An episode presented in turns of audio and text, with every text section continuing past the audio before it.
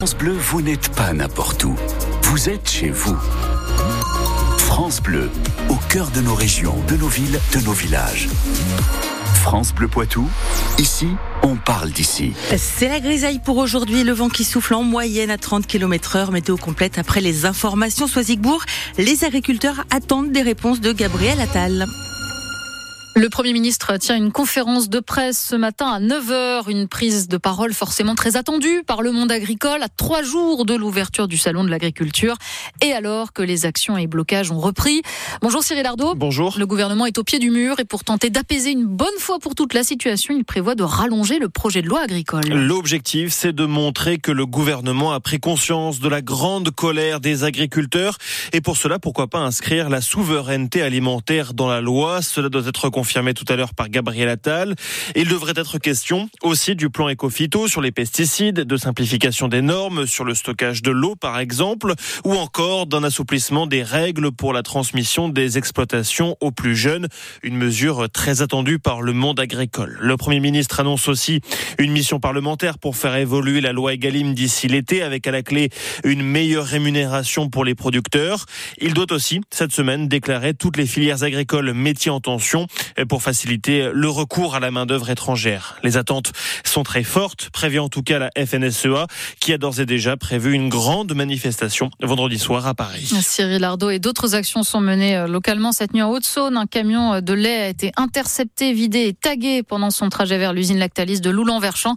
Dans les Côtes d'Armor, cinq convois partiront à la mi-journée en direction de la préfecture de Saint-Brieuc à l'appel de la FDSEA et des jeunes agriculteurs. Il a résisté toute sa vie, Misak Manouchian, entre ce soir au Panthéon avec sa femme Mélinée, 80 ans jour pour jour après avoir été fusillé par les Allemands pendant la Seconde Guerre mondiale. La cérémonie démarre à 18h30 et dans l'Assemblée, il y aura des élèves de primaire de Saint-Étienne, école des frères Chappe.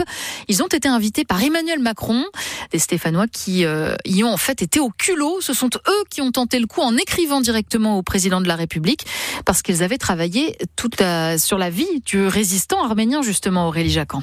Quand ils ont reçu l'invitation d'Emmanuel Macron, bah, j'ai crié Joe. Euh, J'étais vraiment trop content. D'autant qu'Ayoub, comme Jarol et les autres, ne s'y attendaient, mais alors pas du tout. Au début, je me suis dit euh, non, c'est pas possible, on va pas aller au Panthéon, c'est impossible. Mais finalement, j'ai été hyper content. Mais après, on va se lever à 4 h du matin. Euh, ce sera un peu tôt, oui. On n'a pas beaucoup de sous, donc. Jérémy Rousset, leur instituteur. On ne pouvait pas se payer une nuitée sur Paris, donc on part en bus à 4 h du matin devant la Tour Eiffel on va en profiter pour visiter euh, Paris et on repartira à 21h à l'issue de la cérémonie pour revenir à 4h du matin. Donc ça va être extrêmement fatigant. Mais en, vrai, ça vaut le coup parce que euh, c'est incroyable. Alors promis, ils essaieront de ne pas bailler pendant la cérémonie, qu'ils ont déjà bien en tête. Des soldats qui déplacent le cercueil jusqu'au Panthéon. À l'endroit où le président de la République sera installé et commencera son discours. Il y a aussi que Misak Manouchi aura le drapeau de France dans son cercueil et aussi sa femme Mélinée, ils vont rester côte à côte. Et un poème d'Aragon sera chanté par le groupe Feu Chatterton. Bon, vous avez hâte? Oui. Comme quoi, il faut oser hein, dans la vie. Il faut oser écrire euh, au président, ça marche des fois. Oui, c'est vrai. Aurélie Jacques en France Bleu Saint-Étienne-Loire. La cérémonie sera à suivre dès 18h15 en direct sur francebleu.fr. Jusqu'à 11 ans de prison requis au procès des attentats de Trèbes et de Carcassonne. Des attaques qui avaient fait 4 morts en 2018, dont le gendarme Arnaud Beltrame, la peine la plus lourde requise contre la petite amie de l'assaillant à l'époque. La cour d'assises rendra son verdict vendredi. Un mort dans une fusillade à Nîmes hier soir, quartier Chemin Bas d'Avignon, un lieu très connu du trafic de drogue. La victime, qui avait une quarantaine d'années, a été abattue à la Kalachnikov. Trois personnes ont été arrêtées selon les informations de France Bleu Garloser. La piste du règlement de compte est privilégiée. Attention, si vous êtes en Mayenne, le numéro de police secours le 17 est inaccessible. Il y a une panne sur le département. La préfecture conseille de faire le 112 en attendant.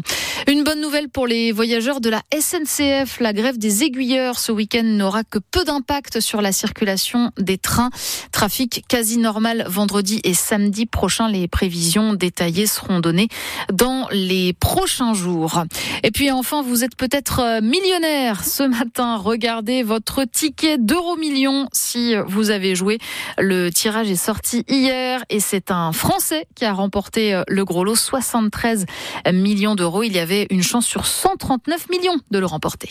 FranceBleu.fr. Toutes les infos pratiques de France Bleu, quand vous voulez, où vous voulez, comme vous voulez.